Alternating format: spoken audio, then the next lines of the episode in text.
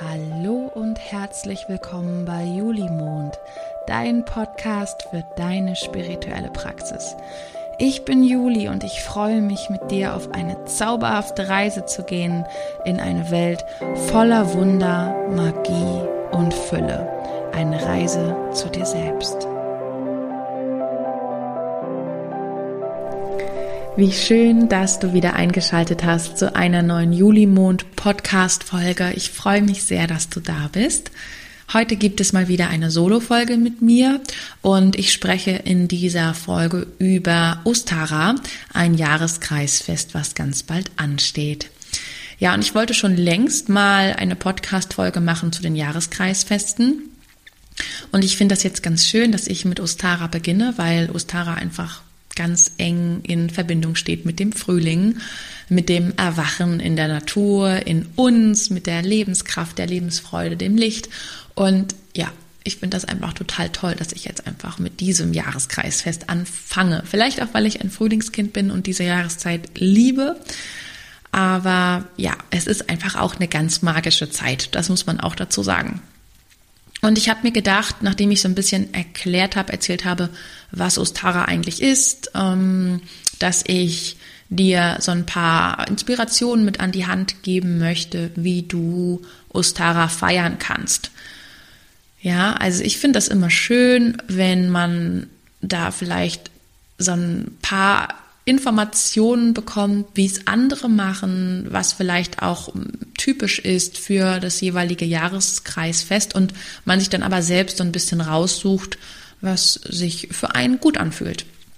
Genau, also ganz undogmatisch werde ich jetzt ein paar Vorschläge machen, welche Göttinnen zum Beispiel zu diesem Jahreskreisfest passen, welche Kräuter man nutzen kann, welche Kristalle, ähm, welche Symbole für dieses Jahreskreisfest ähm, stehen und auch welche Rituale man machen kann in dieser Zeit. Also so thematisch, welche Rituale jetzt ja zu Ostara einfach gut passen.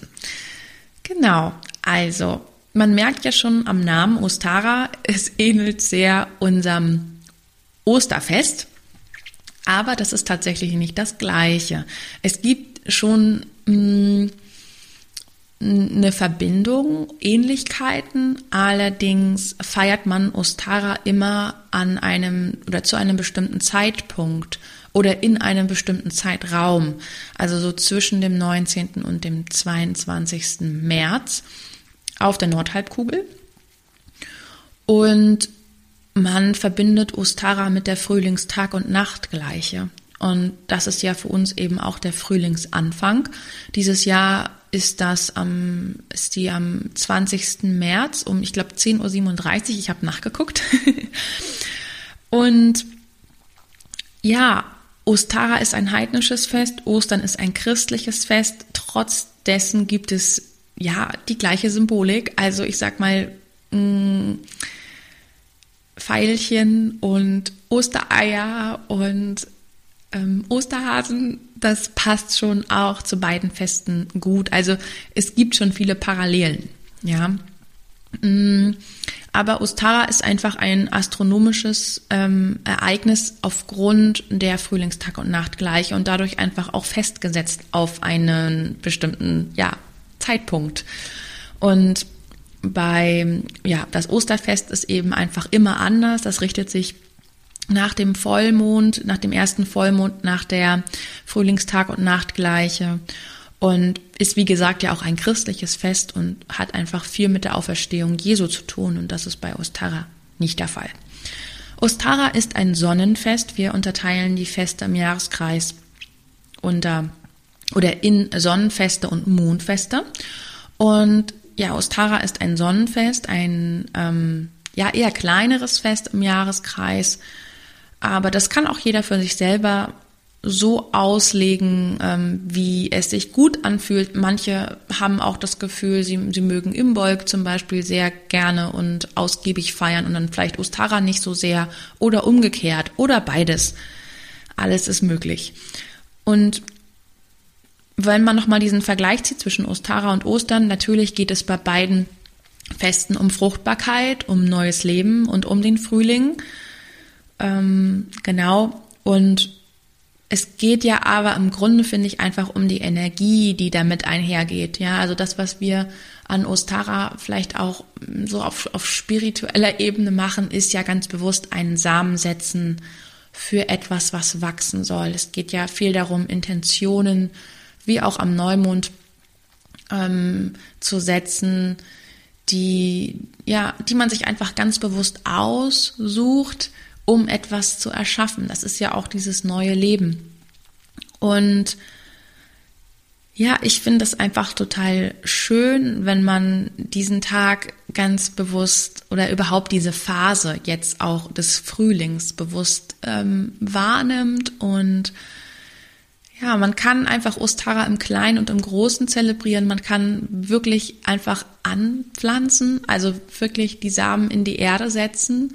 Man kann das eben aber auch rituell gestalten. Man kann das gedanklich gestalten. Man kann das in Meditation umsetzen. Es geht einfach darum, diese Energie zu spüren, sich damit zu verbinden, dass jetzt etwas Neues beginnt und dass auch etwas Neues in uns wachsen darf. Und ähm, ja, dafür ist diese Zeit jetzt einfach richtig toll. Ähm, wenn wir jetzt mal so rituell gucken, was man jetzt vielleicht hier auch gerade gut machen kann, ist dann, dann kann man wirklich so Rituale machen, in, in denen man Fülle manifestiert oder, oder überhaupt manifestiert. Ähm, vielleicht auch, wenn man merkt, okay, man kommt jetzt aus dem Winter und es, man ist noch nicht so richtig da oder es gibt irgendwie noch so, ach, noch so Anteile, die noch nicht so richtig mitkommen. Also so was ins Gleichgewicht zu bringen, das ist jetzt auch total schön. Auch loslassen ist auch nochmal wichtig. Also auch gerade dann, wenn wir etwas Neues beginnen, dann geht es ja schon auch vorher darum, nochmal loszulassen. Deswegen machen ja auch ganz viele jetzt im Frühjahr auch so diese Detox-Kuren und so weiter, ja, weil wir einfach ähm, da nochmal so ein bisschen Ballast und Altlasten auch loswerden können. Genau, und als Symbol ähm, für Ostara könnte man zum Beispiel ja einfach die Frühlingsblumen nehmen. Also viele stellen sich das ja auch auf, auch auf ihren Altar oder in ihrer ganz, in ihre ganz persönliche Ecke. Ähm, es muss ja nicht immer ein Altar sein, es kann ja auch einfach so ein Sacred Space sein, den man zu Hause hat. Also so Frühlingsblumen mit so einer Wurzel, die man sehen kann. Da gibt's ja jetzt ja auch diverse zu kaufen, auch schon seit, seit einiger Zeit. Ne? Die sind ja dann immer schon so gefühlt kurz nach Weihnachten dann schon da. Ähm, also jegliche Frühlingsblumen passen aber auch zu Ostara. Das heißt Tulpen zum Beispiel, Krokusse, auch das Schneeglöckchen. Hm, wobei man die natürlich stehen lässt, die Krokusse und das Schneeglöckchen. Ähm, die Tulpen kann man sich gerne reinstellen, aber die die Blumen sind natürlich ganz wichtig für die Bienen. Dann ähm, Feen und Schmetterlinge zum Beispiel passen auch so als Symbol ganz gut in diese Zeit, was ich auch schön finde. Mm, und ich weiß nicht, ob du das, den kennst. Es gibt so The Green Man. Also es ist so, eine, so, ein, so ein Bild von einem Mann, der so ganz, ganz viele Blätter im Gesicht hat. Das ist auch so ein, ich weiß nicht, ob es ein richtiger Gott ist, aber das ist auch so ein Symbol für den Frühling. Ja, also auch ähm, jemand, ähm, der einfach Ostara widerspiegelt. Genau, also Farben, die jetzt gut auch in diese Zeit passen, sind so Pastelltöne, gelb, orange, so ein hellblau, rosa, ein helles Grün, Lavendelfarben und so weiter und sich einfach auch mit diesen Farben zu umgeben, solche Farben am Körper zu tragen, verstärken einfach auch so diese Frühlingsenergie in einem und um einen herum. Finde ich jedenfalls. Ich trage diese Farben sowieso sehr, sehr viel. Das sind auch so meine Farben, genau. Und ja, Kommen wir vielleicht mal ganz kurz zu den Göttinnen, die ich angesprochen habe. Das war für mich auch nochmal eine sehr spannende Recherche.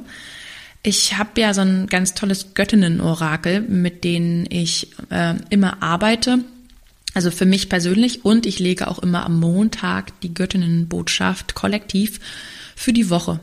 Und ich finde die Botschaften jedes Mal so krass. Also ich muss wirklich sagen, die, ähm, also die Frau Colette Baron Reed, die dieses Deck erschaffen hat, hat da wirklich totale Magie reingelegt. Und jedes Mal, wenn ich die lege, denke ich, Wahnsinn, was da so für, für Botschaften um die Ecke kommen. Und ich kriege das auch immer rückgemeldet von denen, die dann eine Karte ziehen, dass sie sagen, das war so krass, das, ist, das stimmt, das passt, ich fühle mich abgeholt und bei den anderen wäre es überhaupt nicht so gewesen. Und ja, ich finde das immer Wahnsinn. Genau. Ähm, also wir beginnen natürlich mit Ostara selbst. Ostara ist nämlich auch eine Göttin.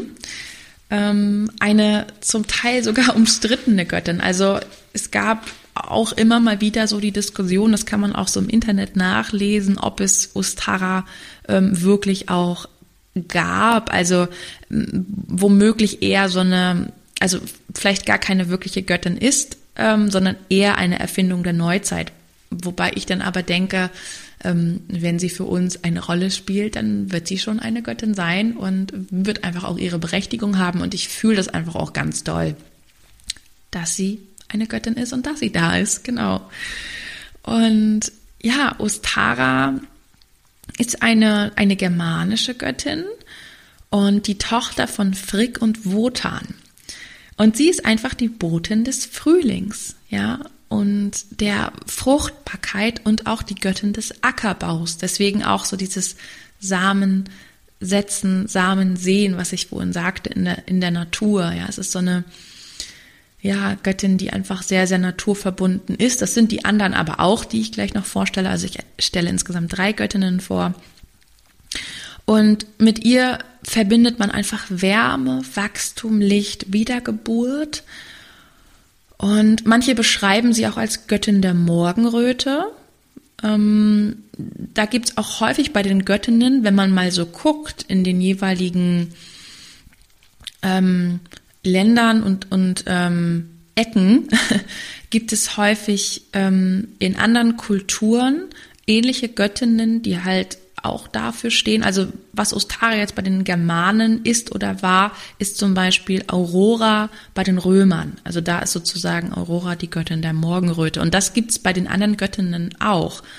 Das ist ganz interessant. Also die nächste Göttin, die ich gleich vorstelle, die Isis, die ist zum Beispiel eine ägyptische Göttin und findet, sie findet man aber auch so in ihrer ähm, beschriebenen Gestalt wieder, auch bei den Germanen als, als Freya, bei den Griechen als Aphrodite, bei den Römern als Venus. Also ne, es gibt halt äh, sehr, sehr viele Göttinnen und manche stehen einfach für so ähnliche Themen. Und ja, bei Ostara ist es sozusagen gibt es eben die Verbindung auch zu der Aurora. Und ich finde Göttin der Morgenröte, das klingt ja so unglaublich schön. Ich glaube, wenn ich eine Göttin sein wollte, wäre ich die Göttin der Morgenröte. Ich meine, wie, wie cool ist das denn?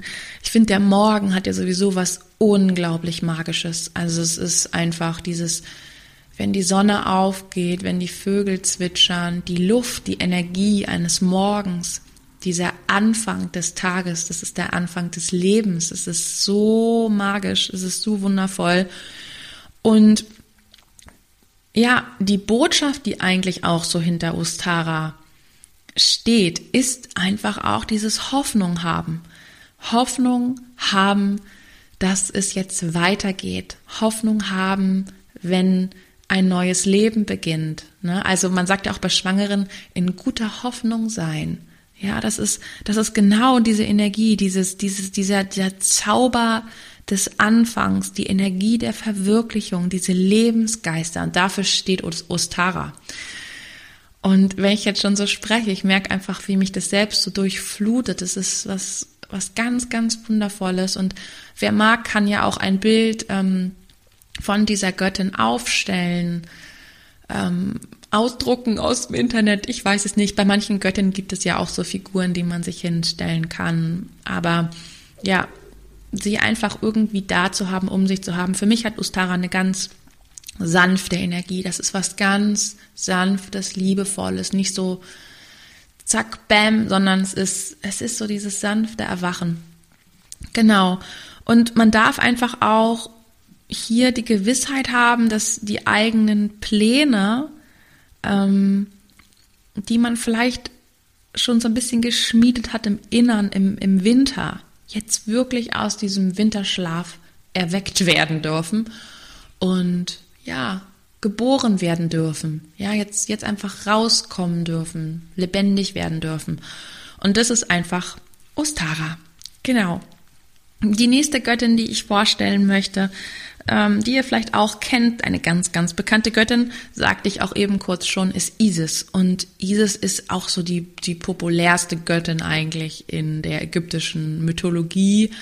Sie ist eine Mondgöttin, sie ist Göttin der Liebe, also man kann so viele Attribute, Attribute auch finden, um diese Göttin zu beschreiben, ja, Göttin der Wiedergeburt, der Geburt an sich, der Magie des Zaubers und ja, einfach, sie steht auch für Fruchtbarkeit, für Gesundheit und ja, sie ist, was ich sehr, sehr spannend finde, eben vom, vom Erdgott, ähm, vom Erdgott Geb und von der äh, Himmelsgöttin Nat oder auch Nuss. Also ich beides gefunden. Wahrscheinlich das Englische ist einfach Nat äh, und vielleicht haben es einige auf Deutsch übersetzt.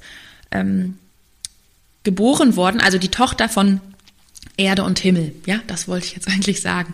Und das ist so eine schöne Verbindung und Kombination. Und das verbinde ich einfach auch numerologisch mit der Eins.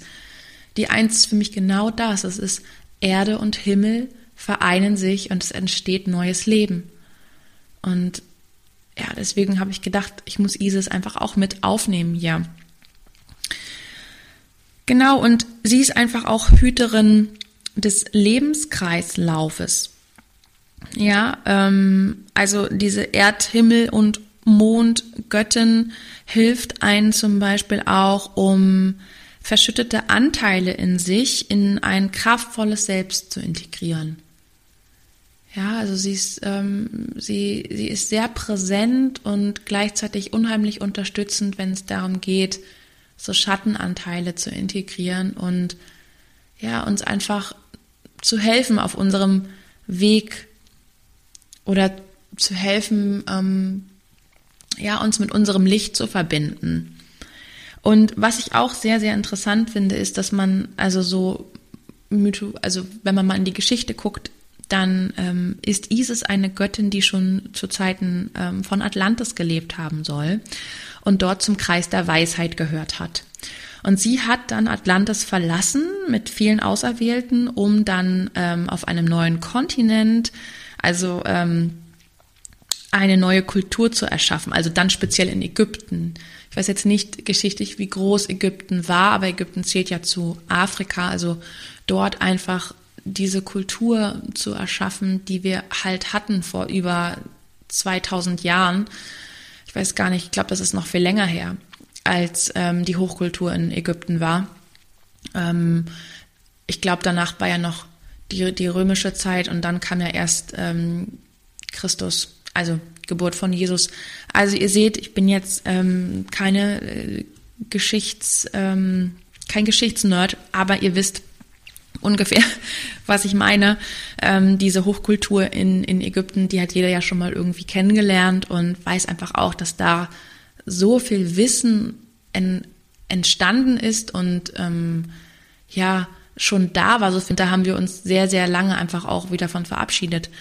Und da ist einfach auch viel von verborgen gegangen. Und da kommen wir jetzt einfach auch wieder zu diesem Rückschluss, finde ich. Das kommt mir jetzt gerade so in den Sinn, dass das ja vielleicht auch das ist, was ISIS mit uns macht. Diese, diese, dieses, diese Weisheit, das Bewusstsein, ähm, eine gewisse Kultur vielleicht auch im Zusammenhang mit Spiritualität ähm, in uns hervorzulocken, die wir dann in unser jetziges Leben integrieren. Genau. Ja, und Isis, also ich, ich habe ja immer diese Göttinnenkarten hier liegen und Isis ist einfach Hammer. Also Isis, Ustara guckt immer so lieblich und liebevoll und Isis ist so sehr stolz, so ein bisschen wie Hekate. Ja, also das Kind so ein kleines bisschen, bisschen, bisschen angehoben. Ähm, und vor ihrem ja, Herzen, Solarplexus, hält sie ein Ei. das finde ich mega. Genau. Okay, und die dritte Göttin, die ich vorstellen möchte, ist Gaia. Und Gaia ist ja so die Urgöttin der griechischen Mythologie, die Personifikation von Mutter Erde. Ich glaube, alle kennen Gaia. Und was ich so spannend fand jetzt auch bei meiner Recherche, ich habe sowieso so, eine, so ein Rieseninteresse an den, an den Göttinnen schon ganz, ganz lange. Aber manche Sachen sind ja auch dann noch für mich wieder neu, ist, dass ähm, diese griechische Mythologie, die ist wirklich faszinierend, wirklich. Also wenn man sich mal anguckt, welcher Gott da von wem erschaffen wurde, das ist ja auch so ein bisschen ähnlich in der indischen ähm, im indischen Raum. Also dort auch der eine Gott aus dem anderen und der nächste mit drei Köpfen und ähm, der Vater ist dann gleichzeitig der Bruder und was weiß ich. Also das ist irgendwie total crazy.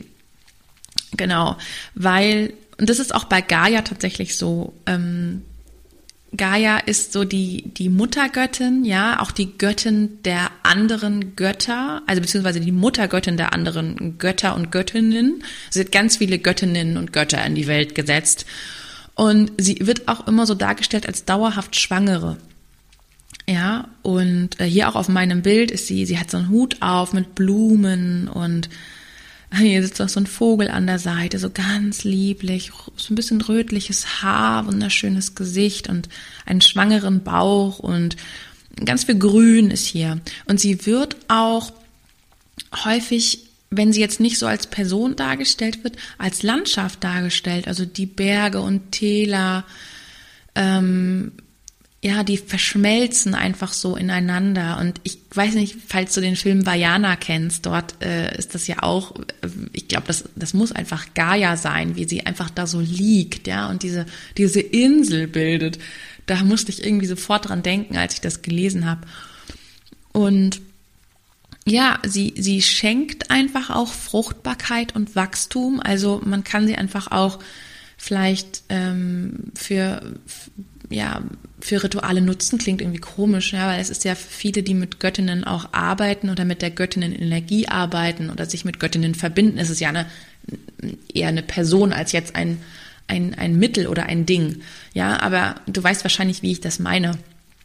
Also sich einfach mit der Energie zu verbinden dieser Göttin, ähm, das finde ich zum Beispiel total schön. Also da, wo jetzt zum Beispiel Isis einfach so in die eigene Kraft führt, jetzt auch die Dinge in Bewegung zu setzen und Ostara, die einfach einen daran erinnert, wie dankbar man für das Leben sein kann, für jeden Morgen, ist Gaia einfach für mich so dieses, dieses weibliche, sich fallen lassen in die eigene Weiblichkeit und ja, zu wissen, dass eigentlich alles aus uns erschaffen werden können, kann, was wir erschaffen wollen. Das ist für mich Gaia.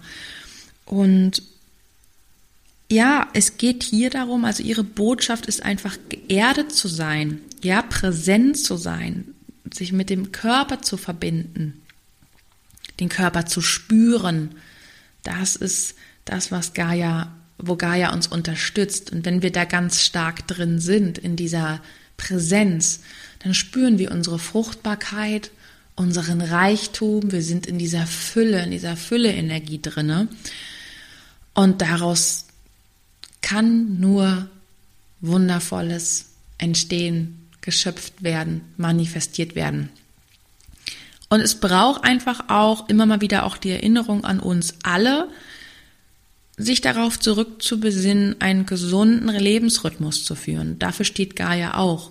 Ja, das heißt, ich habe genug Schlaf, ich habe genug Zeit in der Natur, ich habe genug Erdung, ich habe ähm, eine vernünftige Ernährung, ähm, mit der ich meinen mein Körper versorge.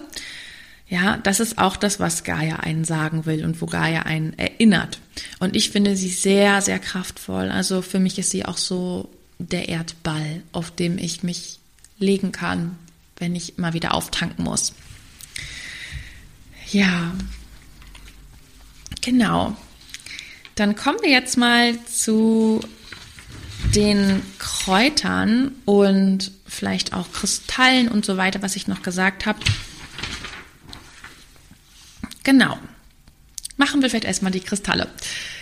Also, ich wähle ja meine Kristalle immer sehr intuitiv, das sollte sowieso jeder machen. Aber es gibt so ein paar Kristalle, die einfach so von, Ener von ihrer Energie her total gut zu Ostara passen.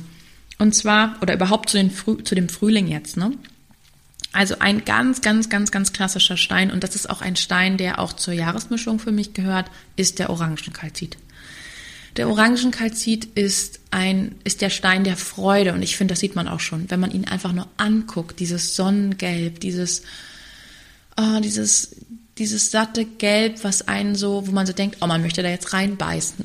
Für mich ist immer dieser Kristall irgendwie so, oh, ich weiß auch nicht, ich liebe den einfach und das ist so ein Kristall, der ist auch so schön für Kinder. Also Kinder mögen den meistens auch total gerne. Und ähm, vielleicht lockt er auch in, in, in uns so dieses Kindliche heraus, ja, diese Lebensfreude, ähm, auch das Kreativsein, dieses Spielen, so wie Kinder es eben machen, im Moment sein. Und das Gelb passt auch so gut zum Solarplexus, ja, einfach da jetzt ähm, ja, die innere Mitte zu spüren und aus der Mitte heraus auch zu agieren und loszugehen. Ja, es, ist, es, es wäre auch schon eine starke Energie nachher für den Sommer, aber es bahnt sich ja jetzt einfach auch an. Und ja, ich mag den Orangenkalzit einfach total und finde, der bringt immer sehr viel Leichtigkeit rein. Sehr viel, sehr, sehr schnell, sehr viel Leichtigkeit. Zum Beispiel beim Rosenquarz ist es so, der würde jetzt auch total gut in diese Zeit passen. Da wissen ja die meisten auch schon, worum es beim Rosenquarz geht. Also den brauche ich jetzt nicht noch großartig erklären, aber ähm, bei dem ist es so, da, da werden wir schon auch manchmal noch so mit Themen konfrontiert, die wir integrieren dürfen. Ja, Selbstliebe fällt ja nicht einfach vom Himmel. Selbstliebe ist ja etwas, was in uns passiert und was auch mit Bewusstsein zu tun hat. Mit ja, mit einem Gefühl zu sich, was man vielleicht auch in bestimmten Bereichen, weil Liebe ist ja ein Haus mit vielen Zimmern, erst noch beleuchten darf. Genau. Und bei, bei dem Orangenkalzit ist es aber so, der ist so für mich gleich Freude, Präsenz, Ja zum Leben und eben das Kreative. Also numerologisch wäre der Orangenkalzit für mich übrigens eine 3. Falls das äh, für jemanden von euch interessant ist. Ich erzähle ja immer mal wieder auch, äh, oder ich versuche ja auch immer mal wieder so die, die Brücken zu, zu ziehen hin zu anderen Themen. Ich mag das einfach sehr. Ja, ein weiterer Kristall neben dem Orangenkalzit und dem Rosenquarz, also der Rosenquarz passt auch sehr, sehr gut jetzt in diese Zeit. Ne? Also würde ich auch wirklich auf den Ostertisch legen, habe ich aber auch schon zu Weihnachten gesagt. Also zu Weihnachten passt der auch total gut. Ähm, dann haben wir den Zitrin. Zitrin ist für mich, der Zitrin ist für mich auch so ein Sonnenstein, hat auch so eine starke Sonnenenergie. Da geht es auch viel um Fülle. Also Freude auch, aber es geht auch viel um Fülle. Und Fülle heißt einfach auch Fruchtbarkeit und Reichtum. Das wäre auch ein Stein, der auch gut zum Sommer passt, aber ich mag ihn einfach. Er hat äh, trotzdem einfach auch noch was Zartes, was ähm, etwas Beruhigendes, ja, wobei der, wo der jetzt der äh, Orangenkalzit schon eher so ein bisschen pusht und sagt so, ja, hier bin ich, ist so der Zitrin immer noch so ein bisschen, ah, der geht so auch so nach innen einfach. Genau. Dann finde ich den grünen Aventurin zum Beispiel toll. Der ist einfach genauso auch wie der Aquamarin. Das sind beides so, so Steine oder Kristalle, die sind einfach stimmungsaufhellend.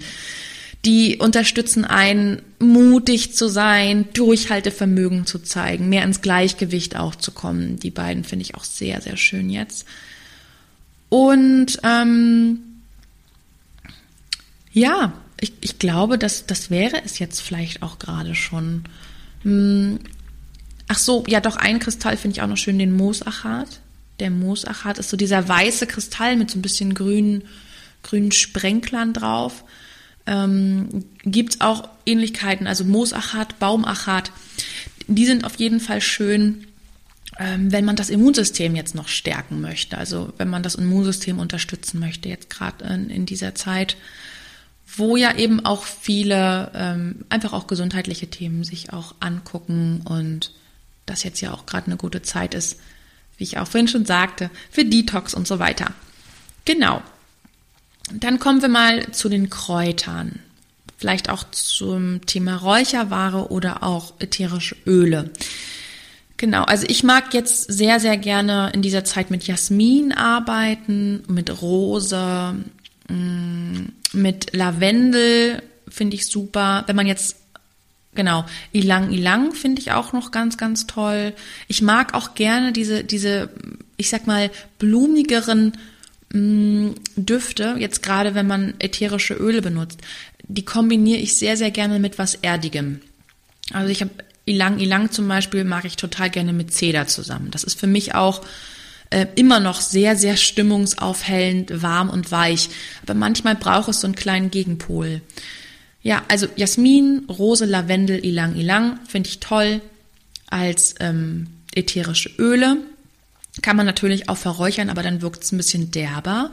Wenn man räuchert, dann würde ich auf jeden Fall auch noch Rosmarin und Kopalharz empfehlen. Die finde ich auch toll, weil das einfach auch, also gerade Rosmarin ist ja zum einen eine totale Schutzpflanze, aber auch super, wenn es darum geht zu reinigen. Also Rosmarin ist eine der Reinigungspflanzen. Ja, und Harze finde ich persönlich sowieso immer schön. Ich liebe Harze. Harze verbinden mich total mit der Natur. Die haben einfach was Waldiges, was Erdiges. Und ähm, ja, es geht ja bei Ostara auch viel um die Erde, ne? um den, um den, ja, um den Samen, den wir setzen, den wir sehen. Genau. Ja, dann vielleicht noch Kräuter, die man jetzt auch anwenden kann innerlich. Also ich bin ja auch ein Fan davon, so ein bisschen das zu nutzen, was gerade die Natur einem schenkt. Und alles, was jetzt so an Wildpflanzen sich zeigt, ist super. Also Brennnessel ist so das, ist so das, was wir jetzt total super gut nutzen können im Frühjahr weil es einfach sehr entgiftend ähm, wirkt. Es ist harntreibend ähm, und ja, man kann einfach schon so ein paar kleine Blätter meistens jetzt schon finden und auch einen Tee sich davon kochen oder mit in den äh, Schmusi geben. Ja, also Brennnessel ist so für mich die Pflanze jetzt für Ostara und auch für den Frühling. Und alle anderen, die nachher jetzt auch bald kommen, wie Löwenzahn und Girsch zum Beispiel, die sind ja meistens auch recht fix dabei, wenn so nachher die ersten Sonnenstrahlen kommen. Die sind natürlich auch super. Jasmin zum Beispiel kann man auch sehr gut als Tee sich zubereiten. Das ist auch so eine ganz weibliche Pflanze. Das hat auch eine gewisse Frische. Das mag vielleicht auch nicht jeder, aber ich finde, das ist einfach auch sehr stimmig jetzt gerade.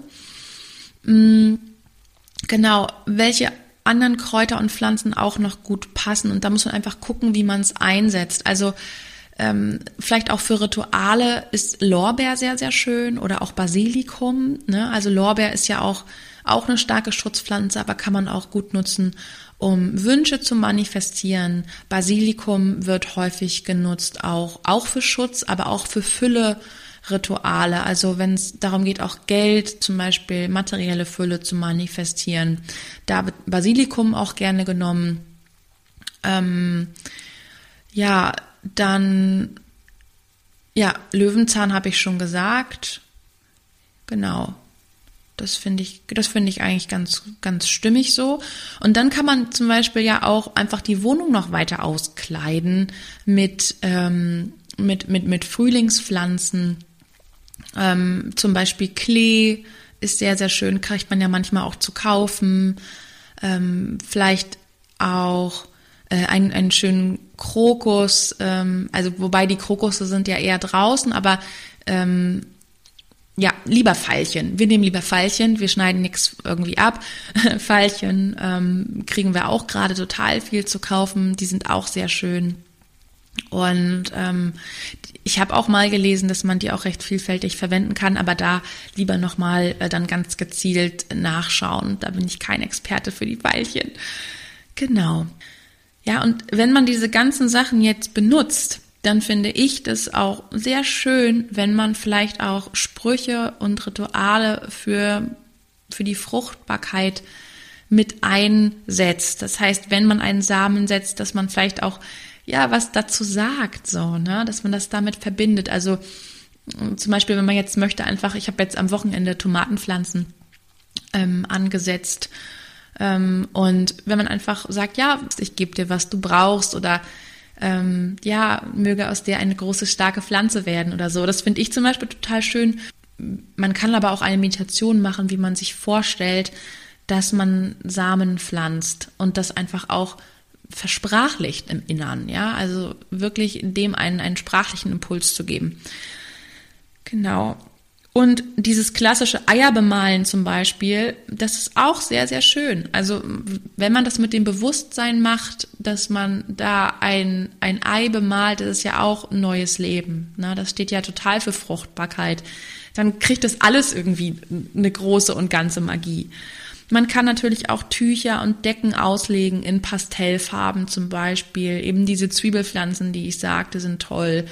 Ähm, viele schneiden sich auch so ein paar Sträucher ab ähm, und dekorieren die. Ja, also einfach den Frühling so ein bisschen nach Hause holen. Frühjahrsputz auch total toll wenn man da einfach reinigen möchte, dann, ähm, also ich finde es auch total schön, das zu verbinden mit reinigen und segnen, also säubern und segnen. Wenn man das Haus gereinigt hat, dann nutzt man vielleicht eher Salbei und Rosmarin. Das wirkt sehr reinigend und um das zu segnen, kann man eben Rose zum Beispiel nehmen. Also dieses Ganze, was ich von sagte, diese ganzen lieblichen ähm, Blüten. Genau. Ja, und dann sind wir auch schon am Ende dieser Podcast-Folge. Ich freue mich sehr, wenn du diese Podcast-Folge teilst, wenn du unter dem dazugehörigen Post etwas schreibst auf Instagram. Und ich freue mich schon sehr auf das nächste Mal und wünsche dir ein ganz, ganz wundervolles Ostara, äh, auch ganz, ganz wundervolle Ostern und einen magischen Frühlingsanfang. Alles Liebe.